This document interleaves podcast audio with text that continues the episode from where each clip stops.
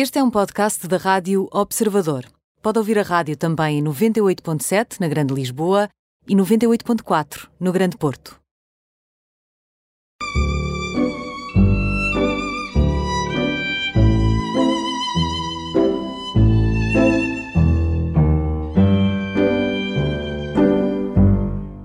Bem-vindos ao Imperdíveis, hoje com Manuel Lima, 42 anos, casado, duas filhas, designer, autor, escritor, uh, investigador, uh, designer de informação, historiador, uh, tanta coisa que eu poderia dizer, mas se calhar resumo tudo isto àquilo que a Creativity Magazine considerou e a Creativity Magazine considera o Manuel Lima, português dos Açores de São Miguel, uma das 50 mentes mais brilhantes da atualidade. Bem-vindo, Manuel.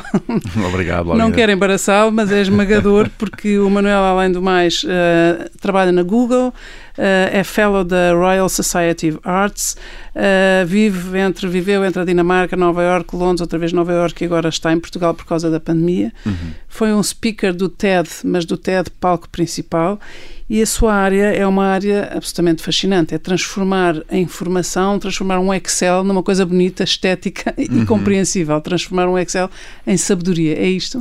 É sim, em parte é uma área da, é uma das muitas áreas que me, que me interessa, não é?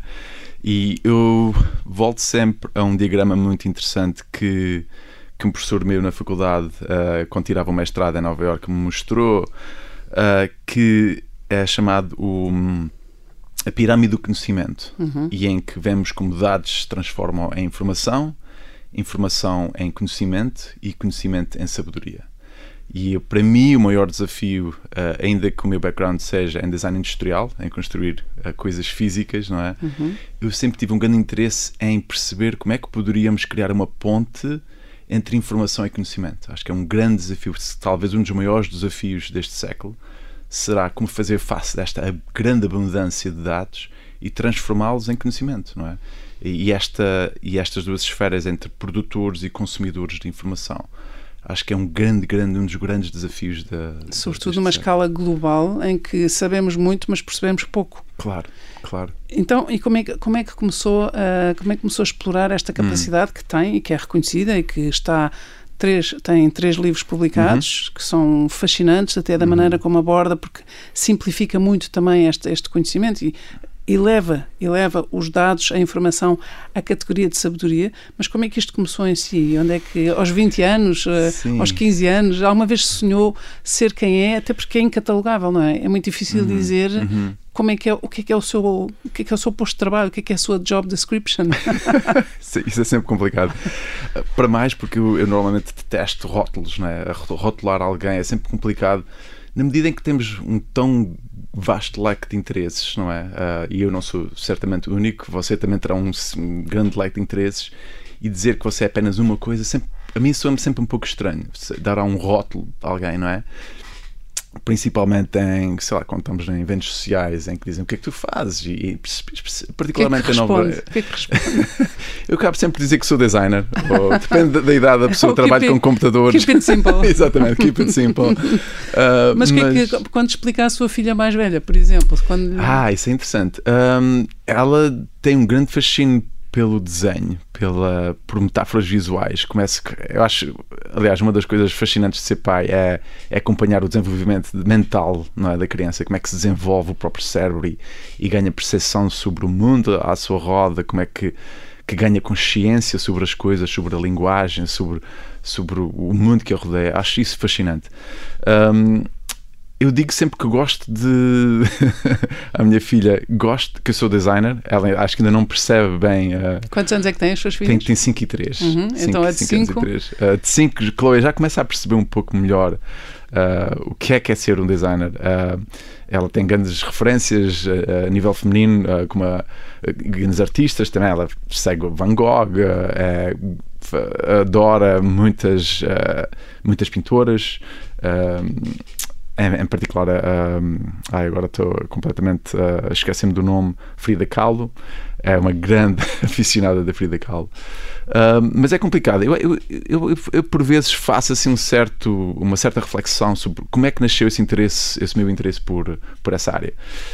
eu vou atrás, se calhar, a, a minha infância e, e a, os meus pais, ambos eram pouco obcecados por mapas. Uh, em particular o meu pai, e ele colecionava mapas de todas as viagens que faziam, quer, quer uh, viagem de negócios, quer como nós em família. Isso numa área de, antes do GPS e todo esse tipo de sistemas é? informáticos. E então havia uma, um armário lá em casa que eu recordo-me perfeitamente, uh, com inúmeros mapas de todo o mundo. e eu era fascinado por, por aquele armário, porque ver não só os mapas, mas com o diferente tratamento visual de cada mapa. Não é? Um mapa no Japão era completamente diferente, a linguagem visual usada que num mapa no Reino Unido ou noutro, noutra área do, do globo. Isso era uma coisa que me fascinou sempre, mas eu nunca fiz essa relação, não é? Uhum. E depois, até outro dia, falava com a minha mãe e, e foi engraçado que ela até me disse que eu devia ter uns, uns 10 anos e fiz um catálogo de todos os mapas, ou seja, organizei todos os mapas Caramba. por países, tá zonas do mundo. E aí eu nunca tinha, não, não, não me recordava completamente. Então aí, aí, estava, a seu, aí estava. seu talento, exatamente. a sua, a sua missão, já nem é só a vocação, não é? exatamente. é? Incrível. Exatamente, foi esse interesse, não só na linguagem visual, como quase esse interesse na classificação da mesma. Não é? E o acesso, é, e o, o acesso, acesso imediato, tanta informação, exatamente. como é que eu consigo aceder? Completamente. Uh, é engraçado isso, porque o facto de ser ilhéu, não é? Porque uhum. nós, nós, calhar, nós continentais, se calhar temos uma perspectiva mais eurocêntrica. Uhum. Uh, não sei se um ilhéu se situa, não é? Se, uhum. um, se alguém que nasceu, viveu, cresceu em São Miguel uhum se tem esta perspectiva tão eurocêntrica, não é? Quando uma pessoa começa a desenhar um mapa mundo, começa aqui através de Portugal continental, se calhar não é o vosso claro, caso, não é? Claro.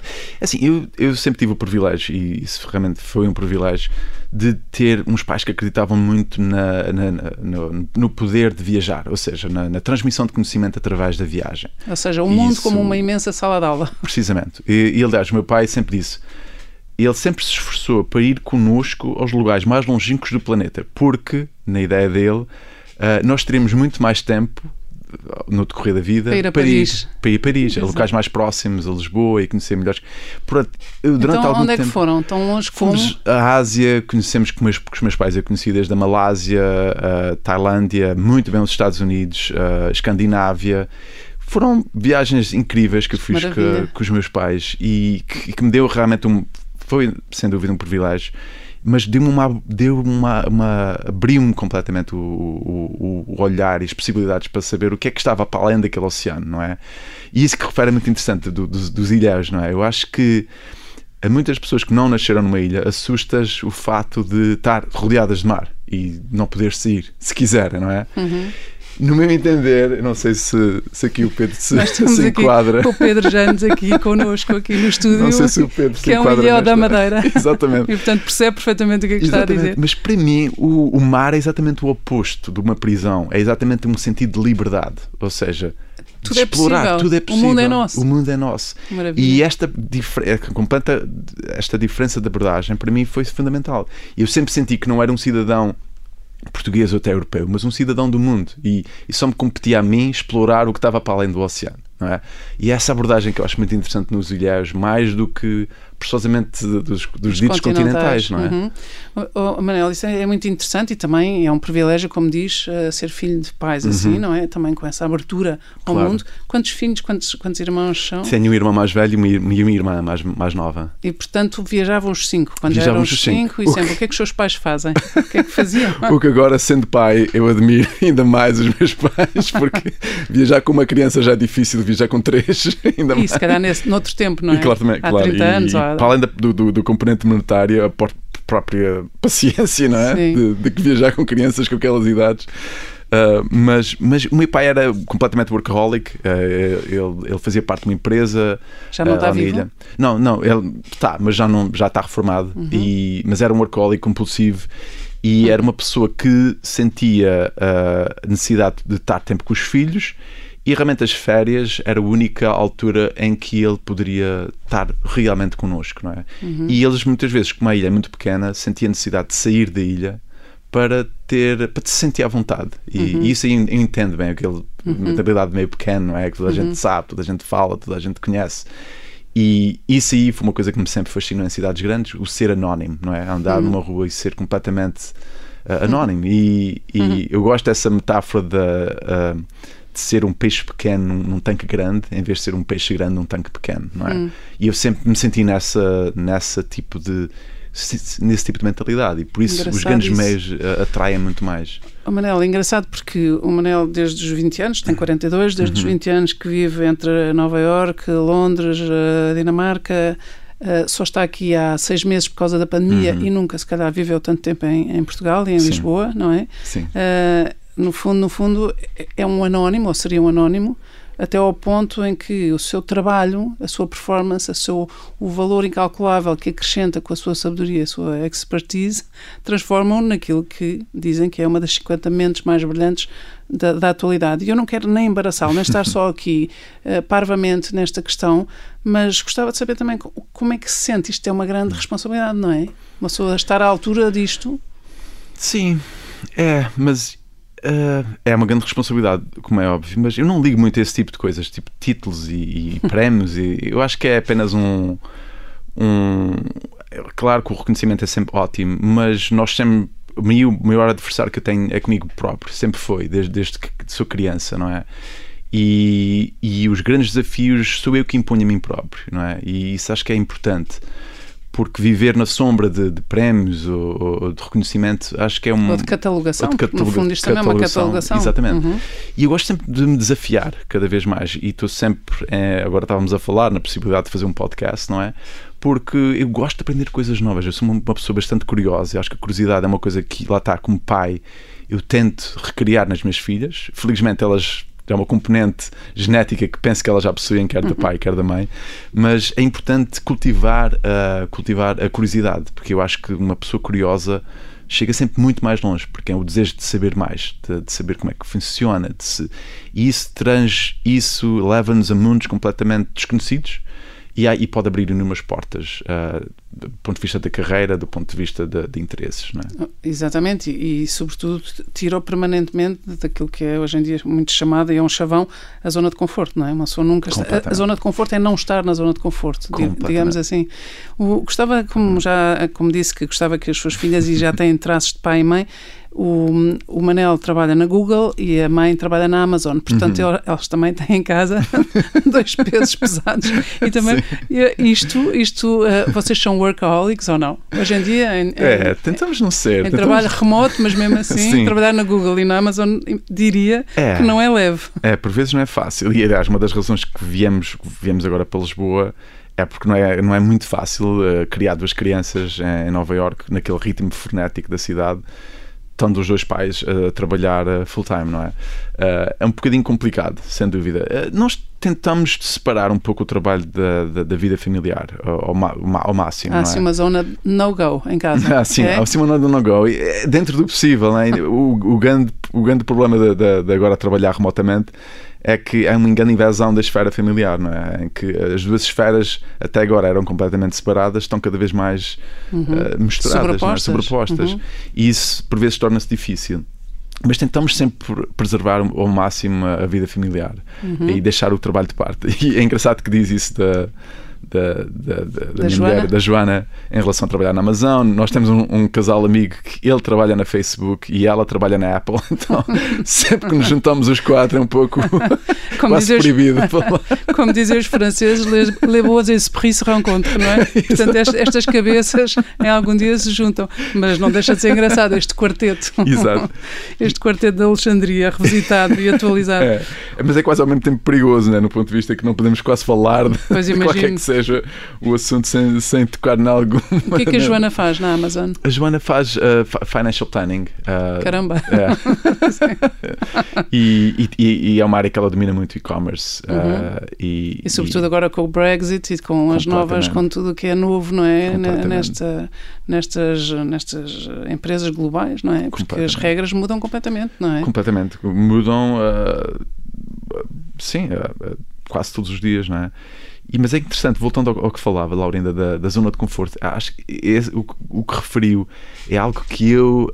Um, é quase um mantra para mim na minha vida. E eu, não sei, eu sou um, quase um pouco masoquista, mas, mas eu sempre que me sinto demasiado confortável é quando eu sinto que está na hora de fazer outra coisa. Engraçado. Um, Quando é que sentiu isso a última vez?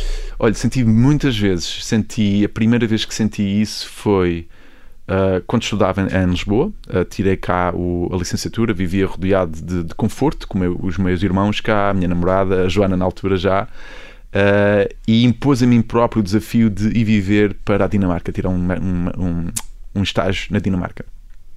Foi das coisas mais difíceis, foi despedida na, no aeroporto. Hum. E o primeiro dia a viver na Dinamarca completamente sozinho foi muito, muito difícil. Mas olhando para trás, foi uma grande, um grande desafio que eu impus a mim mesmo e cresci à custa disso, não é? Outro desafio que me lembro sempre foi uh, ter falado na, na TEDx em, em Oxford, um, no Reino Unido. Ah, uhum. Uh, no dia a seguir despedi-me de um emprego muito confortável na Nokia, em uhum. Londres. Uhum. Aliás, trabalhou uh, na Nokia, uhum. trabalhou na, na Microsoft também. Exatamente. Esqueci-me de dizer há bocado. um trabalho desde, desde, já muito bem pago, muito bem remunerado, com uma extrema zona de conforto, é que podia ter ficado lá. Uh, mais algum tempo e, e saí, despedi-me na, na, na segunda-feira a seguir para escrever o meu novo livro, que foi algo que eu nunca tinha feito. Uhum. Passasse, passei seis meses a escrever o, o meu primeiro livro. Que se chama? Uh, Visual Complexity, uhum. Mapping Patterns of Information, uh, que foi realmente o primeiro livro sobre essa temática da visualização de dados, em particular sobre a visualização de redes. E depois, voltando atrás, o que falava sobre a minha, minha viagem nesse sentido, depois de fazer o primeiro livro, comecei-me a apaixonar pela origem das coisas. Eu sou um pouco obcecado e aí vem um bocadinho o meu interesse pela, pela história, pela antropologia. E o seu lado investigador. E o lado investigador em saber quais foram quem foi o primeiro ser humano a falar sobre redes, a tentar visualizar as redes, não é? Uhum. E isso levou-me ao diagrama da, da árvore. É muito é? bonito porque eu, eu ouvi a sua, entre as coisas que vi e li sobre si, vi a sua, a sua TED Talk uhum. no palco principal da TED, uhum. uh, no, em Vancouver, e é fascinante porque é exatamente isso que ia agora explicar. Vai buscar tudo o que é já é a antiguidade clássica e pré-clássicos e, e, tudo. É impressionante isso. Então, Exato é, e, e, foi um pouco. Eu apaixonei-me por esta temática do dia, do diagrama da árvore, que foi uma das metáforas visuais que o ser humano usou ao longo de mais de, de 800 anos, não é? A árvore da vida, a árvore, a árvore do vida, conhecimento. A árvore é um símbolo universal, é, numa altura em que dependíamos da árvore para quase tudo o que podemos imaginar, desde comida, uh, armas, uh, medicina, tudo isso e depois quis ainda mais atrás, ou seja, quais foram, qual foi a primeira tentativa de visualizar qualquer tipo de informação. Uh, e isso levou-me bem atrás, tipo 40 mil anos atrás, hum. os petroglifos e, e inscrições em, em, rochas ao longo do, do, do planeta, ou em vários sítios do, do planeta, uh, cerca de 40 mil anos atrás. E, e levou-me ao último livro, que foi o livro sobre os círculos uh, formas circulares, ou seja, usar o círculo como metáfora visual na transmissão de, de, conhecimento e informação. E pelo meio entre a árvore e o círculo estão as redes, não é? As redes é, o, é quase o mais moderno, ou seja, eu, eu costumo dizer, se é novo, se alguém desconhece os meus livros, deve lê-los em, em, ordem reversa, ou seja, trás para exatamente, frente. trás para a frente, ou seja, começando pelo meu último e acabando no meu primeiro. Não é? Eles estão, estão, estão, traduzidos em português ou foram escritos em português? Não, infelizmente não. Eles já foram traduzidos em várias línguas: chinês, japonês, francês, uh, espanhol, mas português ainda não. É, é, vamos ver se alguma editora portuguesa que nos ouve pode, pode ter interesse em. Pois, em, então diga-me qual é. O, prima, o primeiro é o. É o Visual Complexity. Visual Complexity. Uh, o segundo chama-se uh, The Book of Trees e o terceiro é The Book of Circles. Incrível. É. Então, o livro das árvores e o livro dos círculos, esperemos que sejam os três traduzidos e, sobretudo, também aqui não vale a pena, porque de facto, como o Manel disse, é, uma, é um cidadão do mundo, não vale a pena ficar aqui a chorar e a pensar que um português brilhante e que publica três livros que nos apetece ler uh, não está editado em português, mas uh, ainda não está. Vamos ainda pensar que ainda não está. um, gostava só de, de saber como é que se apaixonou pela sua mulher. Ai. uh, eu apaixonei pela minha mulher. É um pouco aquela história. Ela era grande amiga da minha uh, irmã mais nova, da Raquel, uh, na universidade. e eu apaixonei-me pela Joana, para além da parte física, que é sempre que, o, o, mais óbvio. foi por ela, em, em, várias medidas, ser o que eu não era. Ou, ou seja, ser um pouco tinha uma certa características que eu ambicionava ter. Ou seja, o pragmatismo da Joana que eu continuo a admirar hoje em dia, a frontalidade da Joana, o a preto e branco. Eu costumo dizer que eu vejo todas as cores do, do, do arco-íris e ela vê mais o preto e branco. E, uhum. e mas esta, esta simbiose, essa é, complementaridade é, muito, essa, é muito importante. Eu acho que, que é isso que torna em parte a nossa relação forte, já com mais de 18 anos.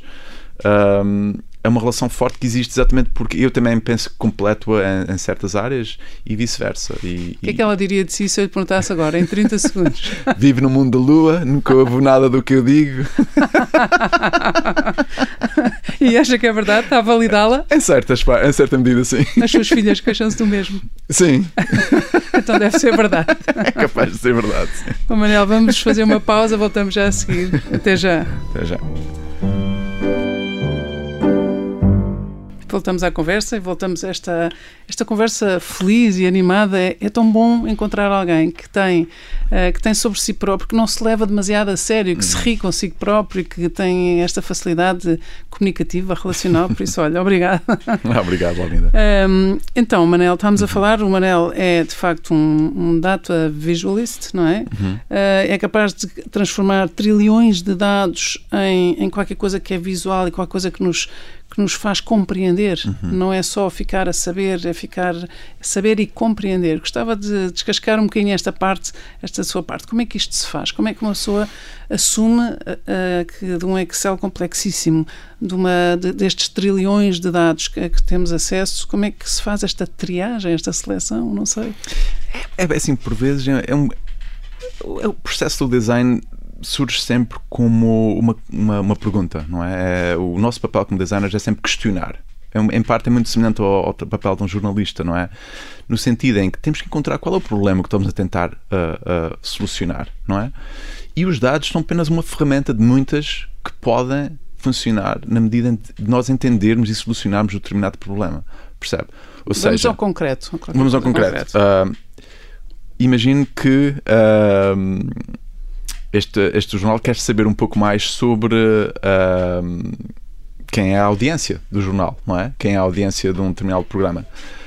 Claro, provavelmente uh, existem técnicas de, de, de, de auscultar, de, auscultar, de, medir, de, medir dados, dados demográficos, etc., sobre essa audiência.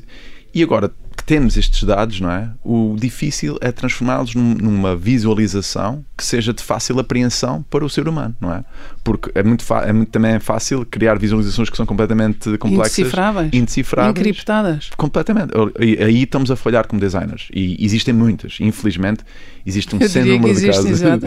Infelizmente, um do ponto de vista do consumidor, acho que existem muitos, claro, demasiados. Claro, mas, mas também parte de um pouco da nossa, do nosso desejo por quantificação e por, por medição, que é um desejo que isso é uma área que. É uma compulsão já. É completamente compulsivo. E aliás, é, é completamente compulsivo. Eu, eu acho um livro fascinante que, eu, que eu adoro, que é The Measure of Reality, em que eles descrevem como é que na Idade Média, na Europeia, eles tiveram necessidade de criar escalas para tudo. Escalas que não haviam, ou seja, escalas para a medição, não é? O comprimento, a altura. Essas são coisas mais óbvias, mas tiveram que criar escalas para um, coisas como a temperatura, uh, o peso. São escalas completamente arbitrárias que tiveram que ser criadas de raiz, não existiam, não é? Uhum. Não, tem, não tínhamos nada que. Criou-se um padrão. Criou-se um padrão. E essa opção vem daí. E, e é interessante que o livro fala como nessa altura as pessoas, os investigadores nessa altura, na, na sua maioria ligados à religião, pensavam, mas por que não medir coisas como o amor, o afeto? Ou seja, se é tudo tão arbitrário, se nós podemos criar escalas não é, de medição e quantificar tudo à nossa volta, porque não quantificar coisas mais abstratas? E eu acho que é um pouco o que nós sentimos hoje em dia. Há uma febre de, de, de dados em que nós podemos colher. Tudo é estatística, tudo é tudo é sondagem, é tudo é, tudo é, mas tudo é vezes, números. Exatamente, mas muitas vezes estamos a quantificar coisas que são inquantificáveis e que e esse, esse número uh, uh, crescente de dados muitas vezes torna-se em uh, noise, em barulho, não é? É, ruído. É, eu acho que a febre da medição é, é, é muito problemática. Eu acho que, que a sua gênese vive na, na, na no, desejo de de uma objetividade, não é? Da objetividade universal, quase. E, é, e, acho que é um desejo quase inatingível. Ou seja, eu acho que as pessoas tornaram-se de tal maneira, hum, hum, eu diria, quase uh, preguiçosas na, na, na, sua capacidade de tomar decisões, não é? Em que os dados tornou-se quase uma bengala em que, que nós podemos não só tomar uma decisão através dos dados, mas muitas vezes ter a, a certeza objetiva de que estamos a tomar a decisão certa. E essa certeza nunca existe é uma coisa inatingível. Nós, há sempre um risco em qualquer decisão que se tome, não é? E os dados, por mais dados que se, que se, que se, que se, uh, que se tenha, muitas vezes isso não, essa certeza não existe, essa certeza objetiva. E, e, é, é, um dos grandes problemas que temos atualmente é, é, é essa, não é? E que é que, então, numa situação mais ideal ou mais uhum. aperfeiçoada, o que é que poderia ser feito? Como é que se podia fazer essa calibragem? É assim, uh, acho que o ponto de vista da educação é muito importante. Uh, acho que acho que compete a nós, designers e, e, pessoas que se interessam por essa temática da quantificação, uh, fornecer um contraponto a essa febre de, dos dados, não é? claro que uh, os dados são sem dúvida muito importantes, não é? mas muitas vezes eh, eles conduzem ao que, ao que, se chama analysis paralysis, ou seja, uma, uma, uma, paralisia. uma paralisia de tomada de decisão. Uhum. E, e, isto é gravíssimo. Isso é gravíssimo. Aliás, eu noto completamente no dia a dia na Google esse tipo de fenómeno. O fenómeno em que nós continuamos a, colher, a, a colecionar dados sobre um sem número de eventos na esperança de tomar decisões mais objetivas e, e essas decisões não surgem. Muitas vezes torna-se uma, paral, uma, uma, uma, paralisia. uma, paralisia. Mas então um, aí, é que, aí é que entra a sua arte, a sua ciência, a sua área, de, a sua expertise. É, é? uma das, é uma das. Mas é, é transformar estes dados em qualquer coisa que se possa perceber precisamente. imediatamente. Que se, que, transformar em algo visual, porque nós, eu acho que as imagens têm uma certa má reputação ainda hoje em dia, o que eu acho que é completamente absurdo, tendo em vista que o alfabeto é algo muito recente na, na história humana, não é? O, o alfabeto recua cerca de quase 6 mil anos atrás e muitos antes de termos qualquer tipo de escrita, qualquer tipo de alfabeto, de sistema de, de uh, escrito, tínhamos imagens e comunicávamos através de símbolos e, e, e, e ilustrações. Ou seja, é quase inerente ao ser humano comunicar através de imagens, não é? Vai, a narrativa vai... é sempre gráfica. Quase sempre. Nós, nós recuamos ao, ao, longo do tempo e muitas, muitas vezes é, é quase difícil perceber o, o que é que, que significado é que teriam muitos dos símbolos criados antigamente, e, e na, na, minha pesquisa eu, eu descobri uh, lá está, metáforas visuais incríveis uh, que são um pouco desconhecidas. Não, nós não fazemos ideia do que é que uh, os humanos nessa altura comunicavam através desses símbolos. Mas é uma coisa ancestral, não é? E, e é muito importante a parte visual na, na comunicação. Nós, o nosso cérebro é quase 50% do nosso cérebro é dedicado ao, imagens. À, à, imagem, não é? Ao, uhum. ao, ao, ao, componente visual. E é uma das, é uma das maneiras mais eficazes de nós captarmos informação. E essa, essa transformação de dados em, em, em informação visual é extremamente importante. E fazê-la de um modo correto Uh, que não seja mais um, overwhelming para uhum. o utilizador final, não é? Uhum e que possam transformá-las muitas vezes em, em ação também, uhum, que é um uhum, grande, exato. que é, o é grande uma compreensão que interpela e convoca a ação, não é? Convoca a ação, uhum. empatia, porque uhum. uma, um, é interessante que o outro dia debatíamos isso na, na, na comunidade, que é ao mesmo tempo temos que visualizar esses dados, mas será ou não importante transmiti-los de uma, uma, de uma maneira empática, de uma maneira em que as pessoas sintam empatia? Afetiva, porque, que, que adiram afetivamente, exatamente, não é? Não só racionalmente. Completamente, porque hoje as pessoas tornaram-se quase uh, indiferentes aos dados e é um dos grandes porque, dilemas. Porque são esmagadas por eles. Porque são esmagadas e por não eles. Percebem, exatamente. Não, é? não têm acesso, não têm, não têm chaves de leitura para eles. Exatamente, e eu acho que é outro grande desafio que vamos ter é como é que podemos transmitir, comunicar esses dados, que muitas vezes são assustadores, são escalas completamente difíceis de, de compreender do ponto de vista do ser humano. E como é que podemos explicar às pessoas esses dados para que sintam algum tipo de empatia? Porque estamos a falar de dados de mortes, por exemplo, que se fala agora do Covid, não é? São, uhum. são números assustadores, uhum. mas que as pessoas tornaram-se quase quase insensíveis. insensíveis é? Sim, é quase uma indiferença. São... Claro, uma indiferença que se passa a algures fora da minha casa, não é? Fora do, da minha realidade. E, e, quando, quando essa realidade toca a realidade dentro de casa, ela é vivida completamente, de maneira completamente diferente. Porque voltando atrás, era isso que eu dizia, é que essa parte afetiva, essa uhum. parte emocional, essa parte psicológica, humana, digamos assim, tudo o que não é racional e quantificável, não foi transmitido. As pessoas não sabem, não é? Não sabem claro. coisas tão simples como se está com Covid ou com um problema de Covid, se calhar tem que dormir de barriga para baixo, uhum. não é? Porque, por causa da questão pulmonar. E isto não é dito às pessoas. Claro. Uh, e durante muito tempo nem sequer ninguém sabia como é eram os testes. As pessoas só, só ouviam a quantidade de testes que se tinham feito e as estatísticas de, dos positivos. Mas quando foi difícil perceber que aquele, o teste era assim uhum. e que aquilo é uma coisa chata e que custa, não é? E, e por isso percebo, percebo isso isso que está a dizer. E é muito interessante. E hum, por causa desta questão da, da narrativa Sim. gráfica, ia dizer. Não, não, ia dizer uma, uma coisa, Laurinda. Acho que dois pontos importantes que, que eu também acho que é importante desmistificar, que é uh, um é o papel da emoção na tomada de decisão, não é? E e António Damasio, o nosso querido António Damasio, uhum. fala muito e já, já explora muito essa área, como é que a emoção é fundamental na decisão racional e, e vai atrás o nosso desejo de os dados para auxiliar a, a, tomada de decisão.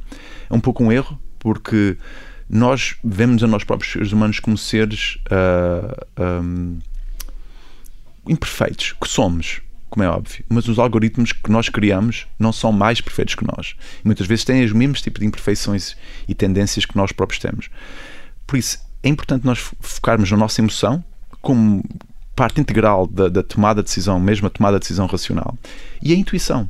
Há uma, uma história sempre muito interessante de Picasso que, que pintava que lhe pediram uma vez num restaurante para pintar, para fazer um pequeno esboço de uma coisa que ele levou dois minutos a fazer o esboço e que depois a, a senhora que pediu o esboço uh, então, uh, muito obrigado. Obrigado, não, são uma, uma quantia absurda, 10 mil 10 mil uh, francos, 10 mil pesetas na altura.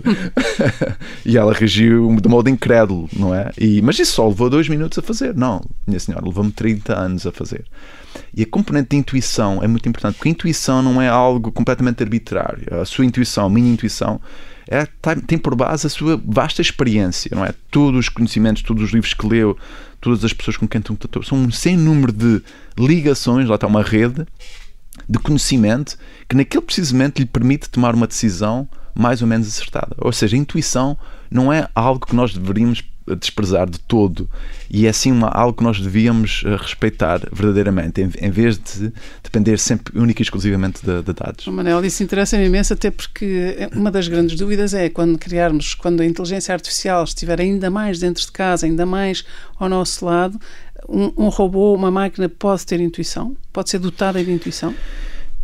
É assim, as máquinas são treinadas quase, é, é, no fundo é uma criança, não é? Você facilita a informação e ele... Ou, ele, ou ele, um animal amestrado, quase. É, mas é uma criança, é, vamos pô-lo humano, vamos é, humanizar. Exatamente. Não, é, é, interessante isso que diz porque nós temos...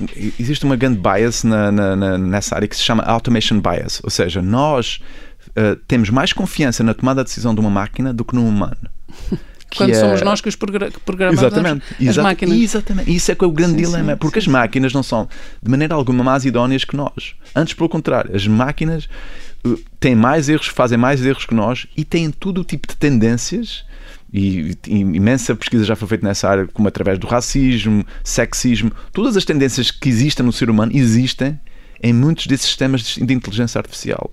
E, ou seja, Mas quer nós... dizer que os, os, sistemas de inteligência artificial vão ser todos biased? Vão ter sempre esta, esta possibilidade à partida? Aí é que entra o processo de ética. E é interessante para mim, do ponto de vista histórico, saber que agora a filosofia é uma das áreas mais emergentes na, no mundo atual, enquanto estamos no apogeu da nossa Emergente tecnologia. E, e valorizada. E valorizada. Na City. Na exatamente. City. exatamente. Na City, há, em, em cada quatro pessoas, há, há, pelo menos uma ou duas que têm formação em filosofia. É Precisamente. É e porquê? Porque a questão da ética tornou-se agora mais importante que nunca.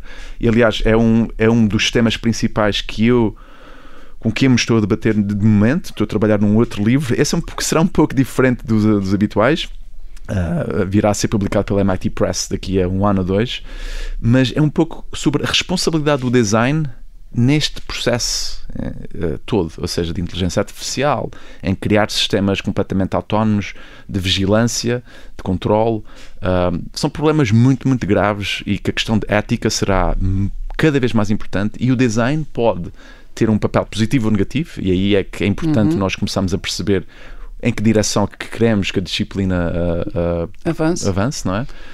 Mas, um, Manel, mas isso, isso leva, se levava agora aqui uma conversa, por exemplo, a guerra de drones, uhum. eticamente, e há, há, imensos estudos feitos, e, uhum. mas se formos a uma ética, a uma escala humana, as pessoas que matam através de um drone uh, têm mais, uh, mais problemas interiores, uh, têm um, um, trauma maior do que quando matavam à espada, não era? Ou no uhum. cara a cara, uhum, uhum. ou quando matavam numa guerra em que era corpo a corpo, ou, ou ainda uhum, com alguma uhum. distância. E isso, isso também implica uma outra, também outros códigos e, outras, e outra abertura a uma outra ética, não é? é uhum. isto é uma conversa que nos leva a guiar muito, aqui. Muito. A, a ética na, na, área de inteligência artificial é um dos, dos temas mais quentes do momento.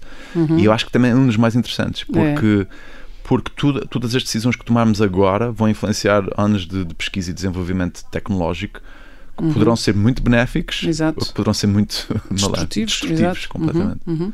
O, eu gostava de eh, voltar, uhum. aprecia-me imenso explorar a intuição, mas também gostava claro. ainda de voltar aqui o, o facto de o, de o Manel ser fellow da Royal Society of Arts e eu sigo há muitos anos o Royal Society Animate ah, e no fundo são as, eh, são as talks sketched, não é? Claro. As talks desenhadas Sim. e aquilo tem um poder incrível porque é fascinante. Uma pessoa está a ouvir a informação e está a vê-la ser desenhada e, e, fica, fica connosco, fica muito mais connosco do que ouvir só as pessoas.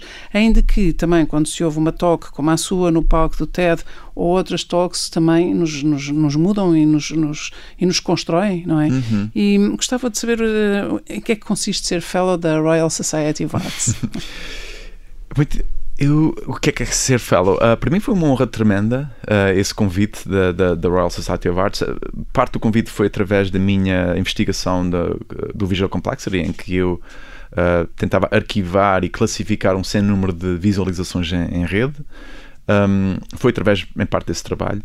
E é curioso que fala dos RSA Animates, que são os meus, meus favoritos. Eu tive depois, eu mais, mais tarde, a oportunidade de fazer, de ter uma, fazer uma palestra na, eu ouvi na RSA. Essa também, sua. E depois ligaram-me a dizer que iam animar essa palestra dessa maneira. Eu fiquei deslumbrado porque já era fã incondicional de, de, de, desse, desse, desse projeto.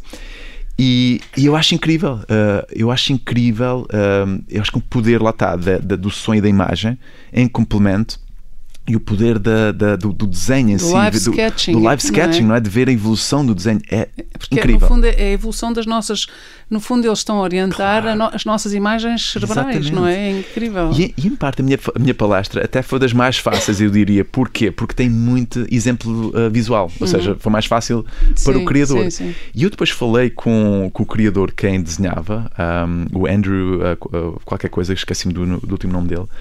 E, e ele explica o processo, é um processo muito interessante, em que eles reduzem a palestra para cerca de 10 minutos de áudio, não é? Uhum. Depois o, o, Andrew basicamente ouve aquela, uh, aqueles 10 minutos ininterruptamente no, no metro, na, a caminho de casa, etc. E vai fazendo ele próprio as suas imagens. E, exatamente. E as imagens vão-lhe surgindo, ele, pelas próprias palavras, as imagens vão-lhe surgindo.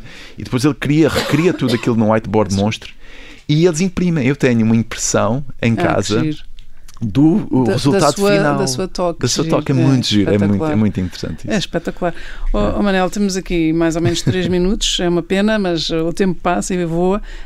Um, eu não queria, não, não quero, não quero e quero, quero voltar a esta questão de ter sido considerado uma das uhum. 50 mentes mais brilhantes da atualidade, para lhe perguntar se é rico, fica-se rico por isso. Hum. Uh, financeiramente, financeiramente. Ou seja, não... tudo aquilo que faz, porque é, uma, é também isto, uhum. se calhar nas novas gerações uma pessoa percebe, e se calhar eh, as novas gerações atrevem-se a ser mais disruptivas, não porque queiram ser ricos, mas pensam, eu posso fazer coisas em contracorrente ou diferentes e não morro à fome, não tenho que ir morar para um sétimo andar sem elevador. Claro, isso, isso, isso eu acho que é, é fundamental e, e, é algo, aliás, que agora como pai eu, eu vou tentar. Uh, vou tentar guiar as minhas filhas nesse caminho, nesse sentido, ou seja, não, não, não, nunca nunca vás atrás de alguma coisa apenas pela parte financeira. Ou seja, é? o dinheiro corre atrás do talento. Isso, sem dúvida. Nunca, e, nunca acho, ao contrário. Eu acho que o dinheiro corre atrás da curiosidade, porque a curiosidade, novamente, faz-nos caminhar por caminhos incertos, mas chegamos àquilo que realmente nos interessa. E se a curiosidade aliada à, à perseverança, à ambição, acho que temos aqui uma receita muito interessante para sucesso Uhum. E o dinheiro virá por si. Okay, é uma questão isso, de tempo. Por isso, eu não, não queria saber quanto ganha, nem se é rico no sentido claro. da conta bancária, mas no fundo, se tem o chão para poder fazer a sua investigação, para poder parar e escrever os seus livros, passar ao luxo de se despedir de um emprego bom e confortável para poder ir fazer aquilo que sente que é a sua, a sua demanda interior, isso é sempre possível. É possível perfeitamente. E, e, e, lá está, sigam um pouco, é um pouco clichê, mas sigam um pouco o vosso sonho, sigam realmente aquilo que, que, que vos dá prazer porque se forem bons naquilo, o dinheiro virá, é uma questão de tempo, não é? E, uhum. e sim, sou, realmente tenho esse privilégio de, de trabalhar sempre e faço de vez em quando umas pausas no, no trabalho que me dá mais dinheiro para poder pagar a renda e tudo isso. E, e faço a minha investigação uh, e, e, consigo fazer essa investigação uh, de um modo complementar uh, ao, ao, meu trabalho das 9 às 5. Estamos, estamos mesmo em cima do fim. Queria só perguntar como é que gostaria, agora é como é que explica o que é que faz às suas filhas, mas como é que gostaria de ser visto ou recordado pelas suas filhas um dia muito mais à frente? Ai, isso é uma pergunta tão difícil. Uh, eu gostaria de ser recordado pelas minhas filhas como alguém que lhes ensinou certos princípios e valores, mais do que lhes deu alguma coisa do ponto de vista material, não é? Uh, e eu acho que são os princípios, os valores, são as coisas que eu realmente mais me recordo dos meus pais, enquanto criança e ainda hoje enquanto estão vivos, e é o que eu gostava de transmitir às minhas crianças, não é? conhecimento e, e, valores e princípios. Acho que é, é, o que é o que mais nos podemos transmitir às nossas crianças. E em absoluto, qual é assim, o maior valor para si? Curiosidade. Curiosidade e amor, posso dizer, porque eu acho que se lê, claro. isso de toda a sua conversa. claro, muito claro. obrigada, Manuel. E paixão, paixão, e sim. Paixão. Muito obrigada, muitas felicidades e, e espero que possamos tê-lo e ouvi-lo e lê-lo mais vezes. Obrigado, obrigado, Laurinda.